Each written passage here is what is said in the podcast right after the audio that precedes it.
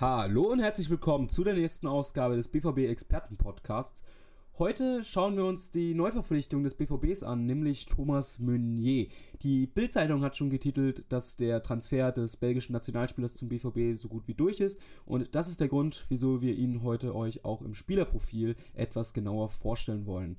Im Spielerprofil ziehen wir heute auch noch so einen Vergleich zu Akraf Hakimi, wer ja in Konkurrenz mit Meunier möglicherweise stehen könnte. V viele sehen das ja so, dass Meunier Hakimi ausschließt. Viele sagen, das funktioniert zusammen. Das werden wir uns später auch noch genauer anschauen. Wie ihr schon gehört habt, ich habe in der Mehrzahl gesprochen, denn ich bin heute nämlich nicht alleine. Nämlich dabei ist der gute Timo. Hallo zusammen. Ja, ähm, ich habe es vorhin schon angeschnitten. Thomas Meunier ähm, von der Bild-Zeitung eigentlich schon als fixer Transfer vermeldet worden, aber um nochmal so ein bisschen zwei, drei Schritte zurückzugehen. Das Gerücht kam so Mitte Februar, ungefähr Ende Februar, ähm, aus Frankreich sogar tatsächlich, also nicht aus Deutschland, ähm, von der EMC, ähm, dass Meunier in fortgeschrittenen Verhandlungen mit dem BVB ist und eigentlich der Transfer schon so gut wie durch ist. Ähm, zwei, drei Tage später hieß es dann auch schon, dass Meunier mit dem Kopf eigentlich nur noch bei Borussia Dortmund sei und im PSG gar nicht mehr interessiere. Ähm, ein Spieler aus Frankreich, also ein Ex-Spieler, hat dann auch noch gesagt, dass der Vertrag längst unterschrieben ist. Ähm, wir glauben, wir kennen heute die Medien heutzutage gut genug, um zu wissen, dass das Ding durch ist. Außer die momentane Finanzkrise aufgrund eines bestimmten Viruses macht uns dann Strich durch die Rechnung. Allerdings an einem ablösefreien Transfer mit den Rücklagen und der Professionalität des BVBs, denke ich, wird das nicht scheitern. Aber wer Thomas Meunier eigentlich genauer ist, wird euch jetzt der Timo mal ganz kurz an ein paar Grundfakten und seines Werdegangs genauer vorstellen und im Anschluss daran diskutieren wir den Spieler im Vergleich mit Hakimi ein bisschen genauer im Gespräch. Timo, du darfst. Ja, danke für die Einleitung. Ähm, Thomas Meunier ist 28 Jahre alt, wird im September 29, ist 1,90 Meter groß und begann seine fußballerische Karriere in Belgien ähm, bei Standard Lüttich. Ähm, über die Stationen in Lüttich wechselte er im Jahr 2006 zu RE Virton in die U19 und ähm, schaffte es von dort aus auch in die Profimannschaft. Interessanter Fakt ist hierbei, dass er im Jugendbereich und in der U19 und im weiteren Verlauf seiner noch jungen Karriere vermehrt als Stürmer eingesetzt wurde. Das heißt, ähm, gar nicht als Außenverteidiger oder Rechtsverteidiger, wie man ihn aktuell kennt, ähm, sondern begann tatsächlich dort als Stürmer, machte da auf sich aufmerksam, ähm, erzielte einige Tore und ähm, ja, so schaffte er es dann auch 2011 ins Blickfeld von äh, FC Brügge. 2011 dann aber auch direkt mit dem Wechsel die Umschulung zum Rechtsverteidiger. Das kommt uns ähm, ja bei Lukas Piszczek auch bekannt vor. Dementsprechend ähm, gibt es da schon vielleicht eine erste Parallele. Ähm, konnte einige Erfolge feiern, belgischer Meister und Pokalsieger, ähm, wurde dort auch belgischer Nationalspieler, ähm, sammelte internationale Erfahrung in der Europa League, ähm, aber auch zwei Spiele in der Champions League Qualifikation ja, und nach fünf Jahren ging es dann für ihn zu einem der Top-Clubs in Europa. Nach fünf Jahren in Brügge, 150 Spiele, dabei 15 Treffer. Der Wechsel für gerade mal 6 Millionen Euro zu Paris. Ähm, zu der Zeit war viel Unruhe im Verein. Das war die Zeit von Unai Emery 2016 bei Paris. Der eine oder andere wird sich da mit Sicherheit dran erinnern.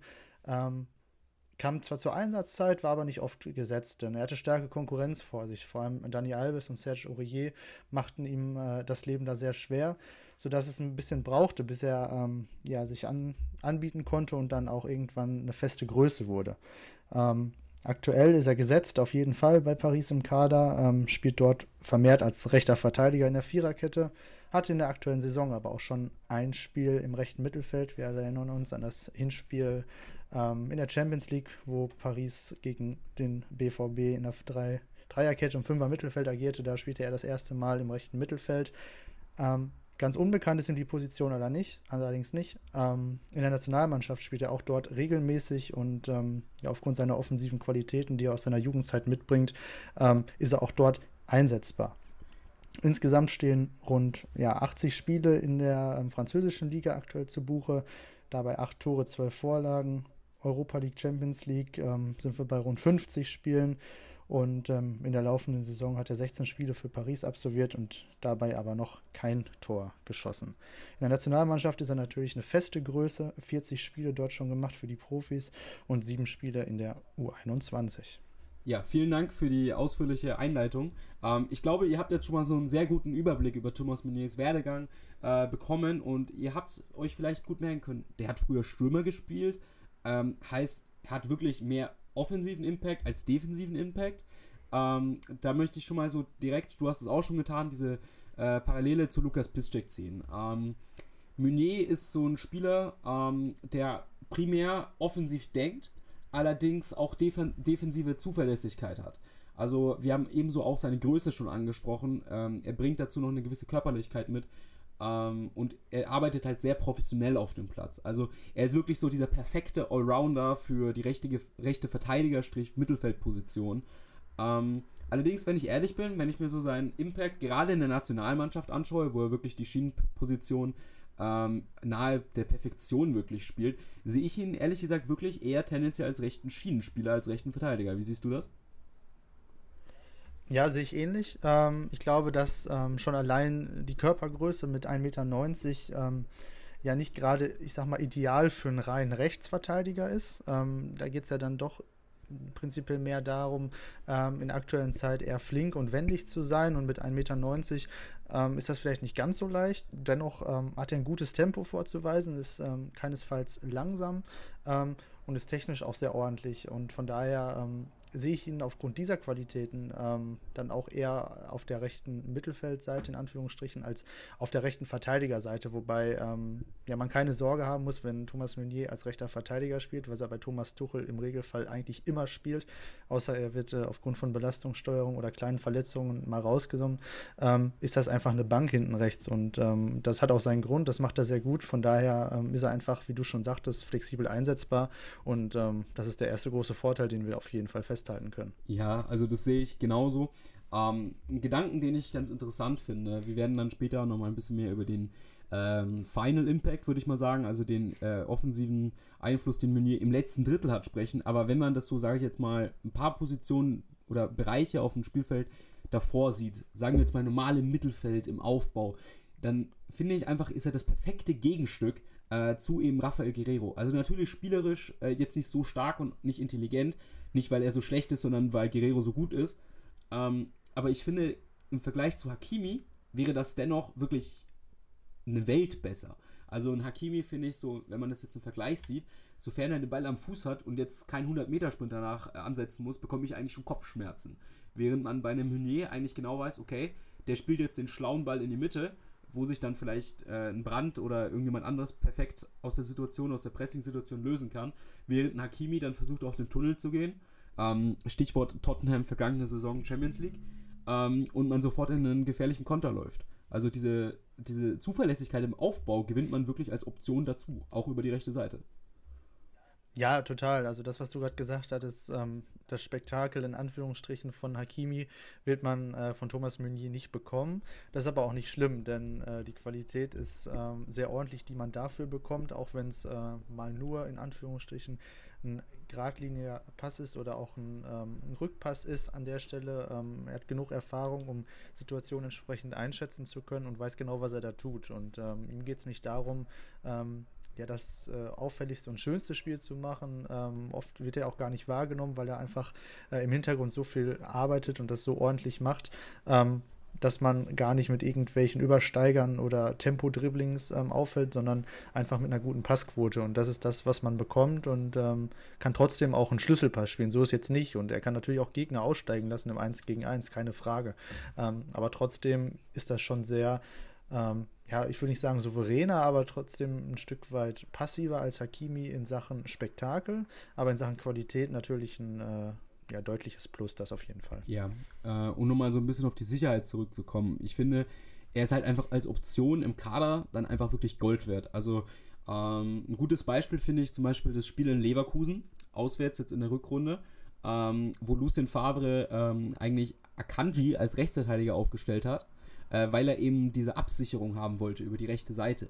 Nakimi in der Viererkette kann funktionieren, können wir später nochmal ein bisschen mehr darauf eingehen, wenn wir das im System vergleichen. Ähm, aber es ist halt immer dieses enorme Risiko. Ähm, jetzt gegen Leverkusen einen Pisscheck zu bringen, ist jetzt auch so vom Profil her zwar die richtige Entscheidung, allerdings wissen wir alle, das Tempo fehlt ihm dann dennoch leider mittlerweile schon recht deutlich. Ähm, und diese Option gibt dann eben ein Meunier. Diese Sicherheit auch mal aus einer Viererkette heraus. Ähm, Sicherheit ist auch so ein gutes Stichwort, auch für dieses Leverkusen-Spiel übertragen. Ähm, man hat das Spiel ja eigentlich jetzt nicht verloren, weil man offensiv zu schlecht war, im Gegenteil, sondern einfach nur, weil man sich defensiv dann wieder zu fahrlässig angestellt hat. Ähm, ich möchte die Schuld jetzt nicht auf Hakimi schieben oder auf Nakanji, allerdings so ein Meunier, der halt einfach da wirklich eine Sicherheit ausstrahlt, kann dann auch in der Defensive wirklich Gold wert sein. Also jetzt vom Spielaufbau mal zurück auch in die normale Defensive. Ein Meunier, wenn der nach einer Ecke ein Ding erstmal rausköpfen kann mit seinen 1,90, dann köpft er das Ding auch souverän zur Seite aus, anstatt jetzt den Risikoball nach vorne direkt zu nehmen. Und genau diese Sicherheit verspreche ich mir von ihm und sehe ihn deswegen, um schon mal den Hot Take zu machen, ähm, nämlich als Pisscheck-Ersatz. Ja, also ähm, gebe ich dir vollkommen recht und ähm, das ist einfach wichtig. Ne? Also wir haben gerade das Spiel in Leverkusen, das ist natürlich ein perfektes Beispiel für diese Thematik gesehen, wie wichtig dann auch die Defensivarbeit einfach ist, auch wenn man oder gerade wenn man in so einem System agiert ähm, ist es einfach unerlässlich, das im Blick zu haben. Und ähm, ja, wir sprechen viel über Erfahrung, wir sprechen viel ähm, über die Dinge, die man als Spieler schon erlebt hat. Und ähm, da hat Thomas Meunier natürlich schon mehr erlebt als Ashraf Hakimi, keine Frage. Ähm, von daher glaube ich einfach, dass so ein Spieler, auch in Anbetracht der Tatsache, dass vielleicht Lukas Piszczek ähm, ja seinen Vertrag nicht verlängern wird, ähm, einfach gut tut. Es, äh, er ist nicht alt, er ist im besten Fußballalter und ähm, bringt einfach die Fähigkeiten mit, die man auf der Position vielleicht noch vermissen lässt. Das fällt in Spielen gegen Leverkusen natürlich auf. Ähm, das ist so. Ähm, gerade wenn man halt einen Gegner hat, der ähm, ständig Druck ausübt und offensiv halt auch einfach gefährlich ist. Ähm, natürlich wirst du auch die Spiele haben in der Bundesliga gegen die vermeintlich kleineren Gegner, wo das vielleicht gar nicht so ähm, gefordert ist. Und da ist es bei Hakimi halt auch nicht aufgefallen. Und ähm, ich sehe Hakimi ehrlich gesagt immer noch weiter vorne. Und ähm, wenn du dann äh, Thomas Meunier da hast und diese Qualität ähm, bringen kannst, dann ist das schon sehr gut. Ja, um mal, nur mal so ein bisschen zu Piszczek zurückzukommen, du meintest ja schon, wenn er seinen Vertrag nicht verlängert, ähm, jetzt gehen wir mal davon aus, er verlängert den Vertrag wirklich nicht und ein äh, Meunier springt wirklich eins zu eins in diese Rolle von eben Piszczek rein. So, jetzt hat Lukas Piszczek neulich sogar auch als rechter Innenverteidiger gespielt, im, in dieser Dreierkette. Ähm, natürlich, positiver ähm, Aspekt bei Meunier ist eben, dass er mehr offensive Qualität mitbringt als defensive. Ähm, aber könntest du Meunier auch diese Rolle als rechten Innenverteidiger ähm, wirklich vielleicht auch zutrauen? Ähm, oder vielleicht nicht zutrauen, würdest du es als sinnvoll erachten? Ja, ich sag mal, äh, dass Lukas Piszek in die Situation gerutscht ist, in Anführungsstrichen, war ja auch nicht absehbar. Und ähm, du entwickelst dich als Spieler einfach dahin, wenn du da gebraucht wirst. Und ähm, komischerweise war es so, dass ich bei Lukas Piszek immer äh, ein besseres Gefühl hatte als bei Manuel Akanji. Ähm, das mag auch mit den jüngsten ähm, ja, Erlebnissen zu tun haben, aber trotzdem hat Lukas Piszczek das, äh, finde ich, sehr ordentlich gemacht. Er hat immer ähm, das richtige Gespür für Defensiv- und Offensivverhalten und hat aus seiner Position nichts Übertriebenes gemacht. Und ähm, ich glaube, dass Thomas Meunier mit seiner Cleverness ähm, das auch hinkriegen kann, definitiv, auch wenn es für ihn vielleicht neu wäre. Ähm, so neu war es aber für Lukas Piszczek auch. Und ähm, er ist körperlich äh, auf einer guten Größe unterwegs mit 1,90 Meter, ähm, sodass er da auch ähm, das ein oder andere Defensiv-Kopfballduell gewinnen kann. Ähm, ist physisch stark als Innenverteidiger, ähm, gutes Passspiel. Ähm, das sind alles Fähigkeiten, die ihn auszeichnen. Und ähm, natürlich kann ich mir auch vorstellen, dass er da als Innenverteidiger agieren kann. Wobei ich glaube, ähm, ja, mit den Innenverteidigern, die wir im Kader haben, sollte es eigentlich gar nicht Thematik sein, dass Thomas Meunier in die Innenverteidigerrolle rutschen muss, in Anführungsstrichen. Trotzdem ähm, hätte ich keine Bauchschmerzen, wenn das passieren würde. Ich würde ihn lieber aber natürlich eine Reihe weiter vorne sehen. Ähm, Piszczek hat ja gegen Frankfurt zum Beispiel auch diese Position gespielt. Vielleicht kannst du dich erinnern. Ähm, allerdings wesentlich offensiver als in den Spielen danach. Also er hat ja auch das 1 zu 0 geschossen. Ähm, mhm. und auch gegen Düsseldorf, um das auch nochmal anzusprechen, hat er ja dann den Assist gegeben, als ja. er wirklich genau an dem Strafraumrand sich wirklich positioniert hat. Also er hat es wesentlich offensiver gespielt als jetzt im Gegenparten Sagadu auf der anderen Halbposition.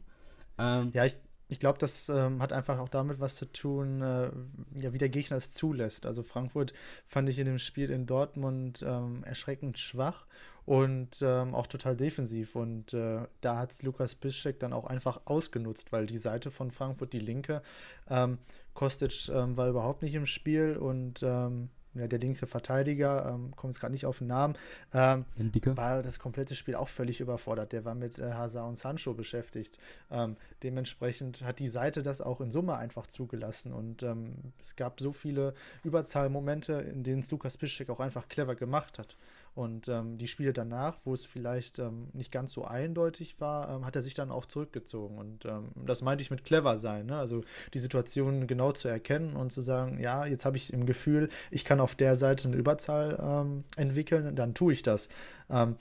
Das ist dann vielleicht auch das, was ihn von äh, Sagaduno unterscheidet, dass er sich vermehrt vielleicht erst auf die Defensivaufgaben konzentriert und ähm, aus der Position Haus ein bisschen weniger macht. Das ähm, liegt vielleicht in der Natur der Sache und äh, ist aber auch okay. Von daher glaube ich, dass Lukas Piszek das einfach so clever macht und ähm, er auch da den Freiraum hat zu sagen, gut, wenn es die Möglichkeit zulässt, ähm, schalte ich mich auf der rechten Seite mit ein und ähm, sorge einfach dafür, dann Überzahl zu bilden.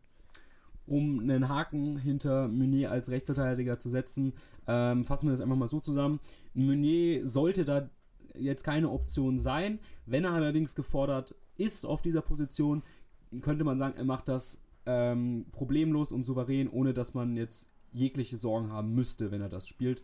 Und vielleicht ähm, deckt er die Position von Piszczek im Kader dann wirklich damit auch optimalst ab. Ja, würde ich auch so sehen. Also ich glaube, äh, man bekommt einen Spieler hinzu, mal losgelöst von Lukas Piszczek ähm, und auch Ashraf Hakimi, der ähm, im Gesamtpaket einfach fußballerisch top solide ist. Ähm, wird eine Verstärkung werden, definitiv. Es wird kein Mitläufer sein, sondern es wird jemand sein, der auch mit seiner Erfahrung vorangehen kann. Und ähm, die Qualitäten haben wir gerade besprochen. Ähm, die werden dem BVB weiterhelfen. Gerade in so Spielen wie gegen Leverkusen, um da einen Abschluss zu finden, wirst du diese Qualität dann merken. Ähm, vielleicht nicht in jedem Spiel, ähm, weil er auch einfach so unauffällig solide gut agiert. Okay, dann haben wir den Vergleich mit Pisscheck schon gezogen. Dann würde ich ihn nochmal noch mal, äh, bei Hakimi ziehen. Hakimi zum Beispiel steht ja, wie gesagt, äh, für den offensiven Impact. Gerade eben im Final Third. So, im Final Third ist ein Hakimi eher der, der, sag ich jetzt mal, nach einem Schnittstellenpass von meistens Sancho eigentlich hinter die Kette geht, äh, im Vollsprint und den Ball dann eigentlich ablegt oder vielleicht selber aufs Tor geht. Während Meunier, der das zwar auch kann, allerdings, wo er sich von Hakimi wirklich stark unterscheidet, ist, ähm, wenn auf der Gegenseite genauso ein äh, Lauf kommt von Guerrero, ähm, dann ist ein Meunier wirklich sehr, sehr stark und ich finde sehr, sehr stark, also schon fast in Stürmermanier, ähm, darin wirklich den Raum perfekt zu analysieren und wirklich dem Ball entgegenzugehen. Also der möchte dann auch wirklich den Ball verwerten ähm, und das sogar auch beidfüßig. Also ich finde das wirklich sehr, sehr auffällig, wie eigentlich gefühlt eiskalt er da schon wirklich vor dem Tor ist. Ja, das ist ähm, dann auch der Instinkt, den du als gelernter Stürmer nicht verlierst, glaube ich. Ähm, und ähm, das hat auch was mit, mit Mut und ähm, Variabilität zu tun. Und ähm, ja, für Hakimi, der technisch das ein oder andere Mal nicht ganz auf dem perfekten Weg ist, macht dann halt viel mit seiner schnellen End Geschwindigkeit weg. Ähm, ich erinnere mich zum Beispiel an das 2 zu 0 gegen äh, 2 zu 1 gegen Borussia Mönchengladbach, ähm, jetzt vor kurzem in der Rückrunde, ähm, wo er vor dem zweiten Tor eigentlich äh, ja, den Ball nochmal richtig schlecht mitnimmt und der eigentlich schon zu weit weg ist und ähm, nur aufgrund seiner Geschwindigkeit ähm, ja noch den Ball bekommt. Und ähm, Geschwindigkeitsvergleich darf man zu Thomas Meunier äh, nicht ziehen, definitiv nicht. Ähm, soll es nicht heißen, dass er langsam ist, aber es ist natürlich schon eine andere Dynamik, ob du mit 1,70 ähm, im Volltempo bist oder mit 1,90. Ähm, aber trotzdem ähm, hast du bei Thomas Meunier einfach ähm, ja die technischen Fertigkeiten und Fähigkeiten, ähm, auch Alternativen zu schaffen. Und ähm, gerade wenn er das mit seinem Stürmerauge sieht, dann ist das vielleicht noch mal wertvoller, als wenn man das nur aus einem Verteidigerauge sieht. Ne? Ja, also ich, ich sehe das genauso. Ähm, um da jetzt auch schon mal direkt einen Haken hinter, zu machen. Ich finde, der Mix bei Meunier ist halt einfach wirklich hervorragend. Also der kann alles auf der rechten Seite. Ich würde sagen, ähm, ich würde nochmal so einen anderen Vergleich für einen Spieler aus dem Kader ziehen, nämlich Torgan Hazard, ähm, der eigentlich auch alles sehr, naja, gut kann, aber halt jetzt nur noch so Tendenz in Durchschnitt als wirklich herausragend so. Ähm, und davon halt dann sehr viel. Und das ist dann halt auch wieder Thomas Meunier. Ähm, wir haben schon viel über Hakimi gesprochen. Ähm, ich möchte jetzt nochmal so ein anderes Szenario ausgehen, nämlich dass Hakimi nicht bleibt und wie wir ihn dann eigentlich am besten einordnen würden. Ähm, um nochmal ganz kurz zu Hakimi zurückzukommen, da sehe ich mich in der Pflicht, euch so ein bisschen zu informieren.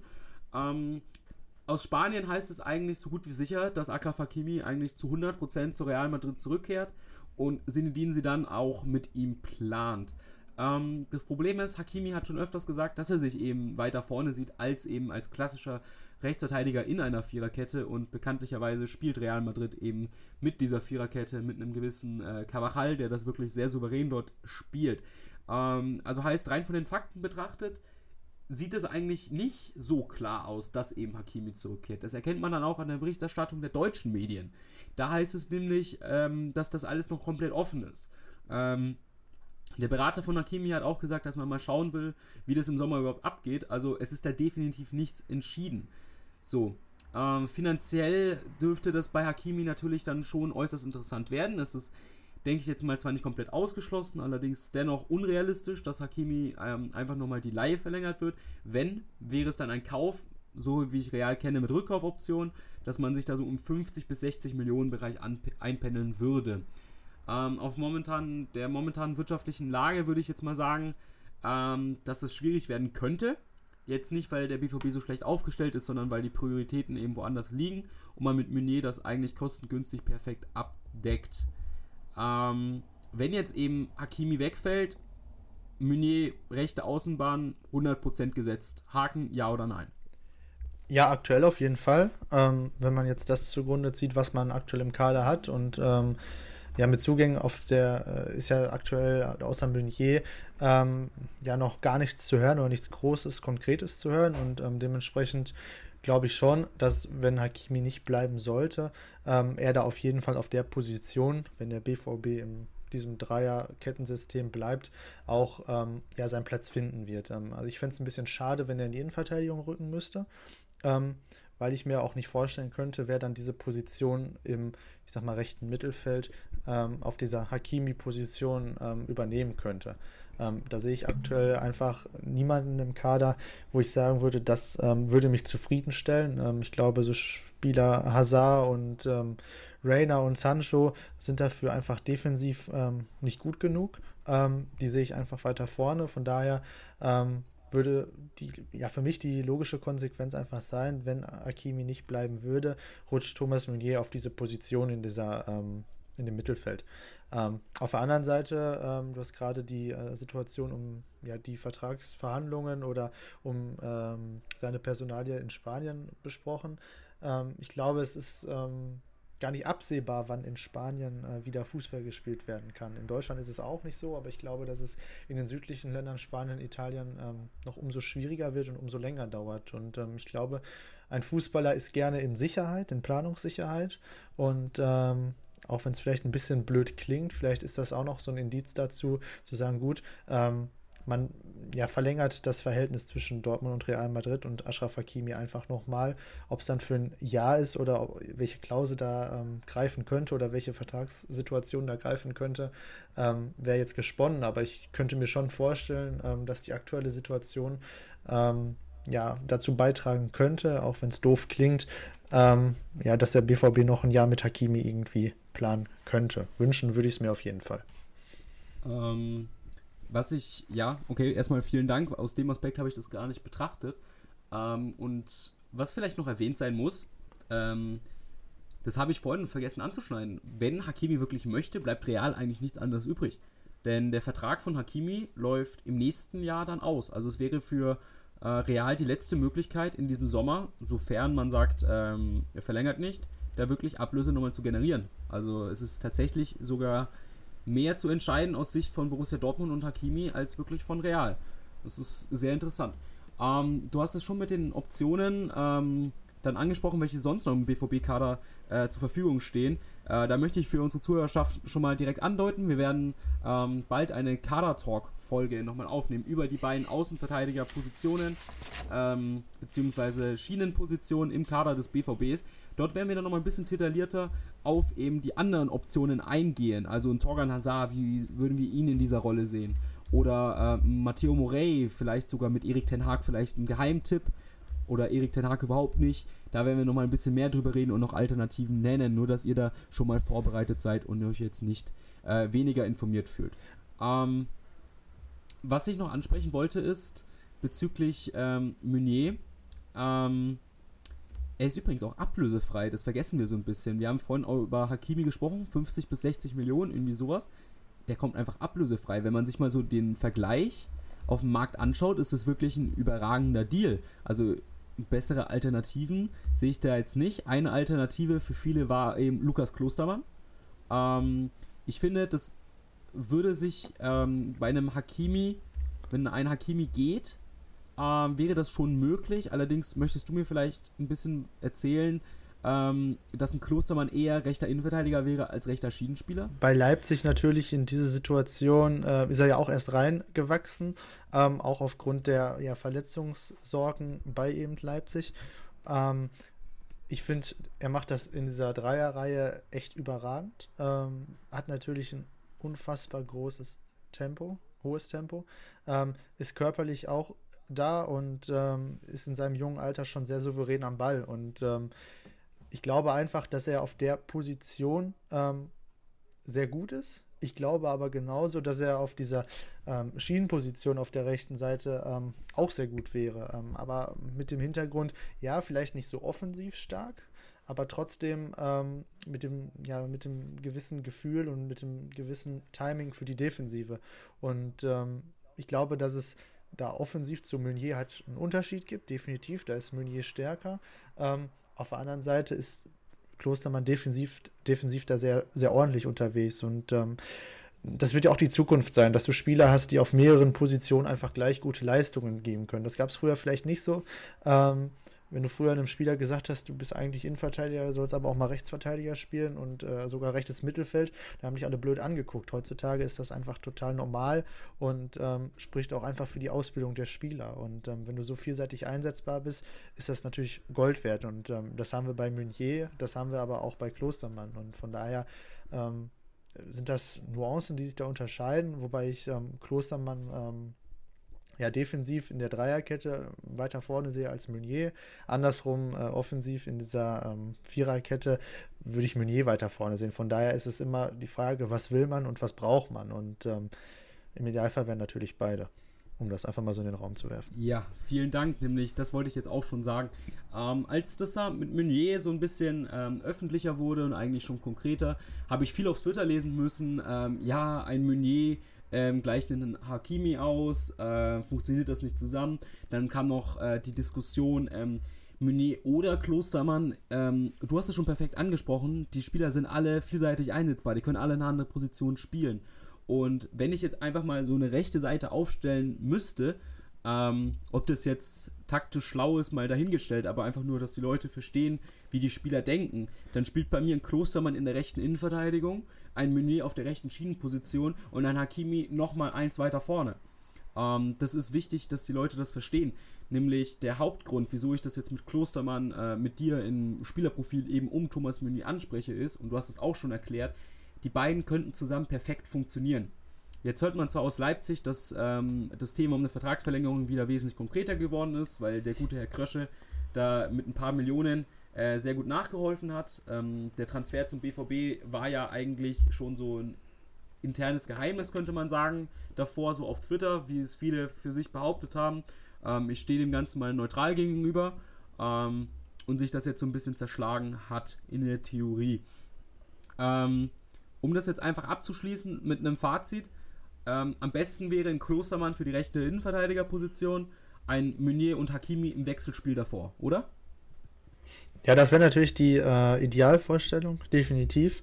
Ähm, trotzdem, äh, es ich muss es immer wieder sagen, man muss, äh, dann einfach äh, die Situation halt um Hakimi und äh, Lukas Piszczek im Auge behalten. Also ähm, sollte Lukas Piszczek bleiben, sollte Hakimi bleiben, wird das, glaube ich, in Summe ja, eher unrealistisch. Ähm, sollte Piszczek sagen, nee, das war's für mich, äh, ich spiele nochmal in Polen oder ich mache nochmal was anderes, ähm, wird es schon konkreter und ähm, sollte das mit Hakimi dann auch nicht klappen, ähm, wird es, glaube ich, nochmal konkreter. Von daher, ähm, ja, hängt viel ähm, auch mit dem bestandenen Personal ab und zusammen. Ähm, auch was vielleicht mit den Spielern passiert, die aktuell noch ausgeliehen sind, ähm, die auf dieser Position spielen könnten. Ich erinnere da an Marius Wolf und auch Jeremy Toljan, äh, auch ein Felix Passlack, ähm, die ja eigentlich alle noch ähm, ja, BVB-Spieler sind. Ähm, und äh, da muss man schauen, dass man sich nicht überlädt. Ne? Auch wenn die drei letztgenannten jetzt da für mich keine Alternativen auf der Position wären, muss man trotzdem schauen, ähm, was passiert mit denen und ähm, wie passiert äh, das allgemein, wie sind die Vertragsgespräche und ähm, dementsprechend ist das immer eine Abfolge von verschiedenen Dingen. Ähm, Idealvorstellung hast du gerade erläutert, da bin ich definitiv bei dir. Ja, den habe ich dann noch nichts weiter hinzuzufügen. Wir möchten uns jetzt auch nicht weiter wiederholen. Ein Spielerprofil ist immer so ein bisschen kürzer. Ich hoffe, Ihr könnt Thomas Meunier jetzt wesentlich besser einschätzen und habt so einen Überblick darüber bekommen, wie wir uns ihm im BVB-System vorstellen können, wie das mit Hakimi verläuft, wie das ohne Hakimi verläuft, wie das mit Klostermann verläuft, wie es ohne Klostermann verläuft.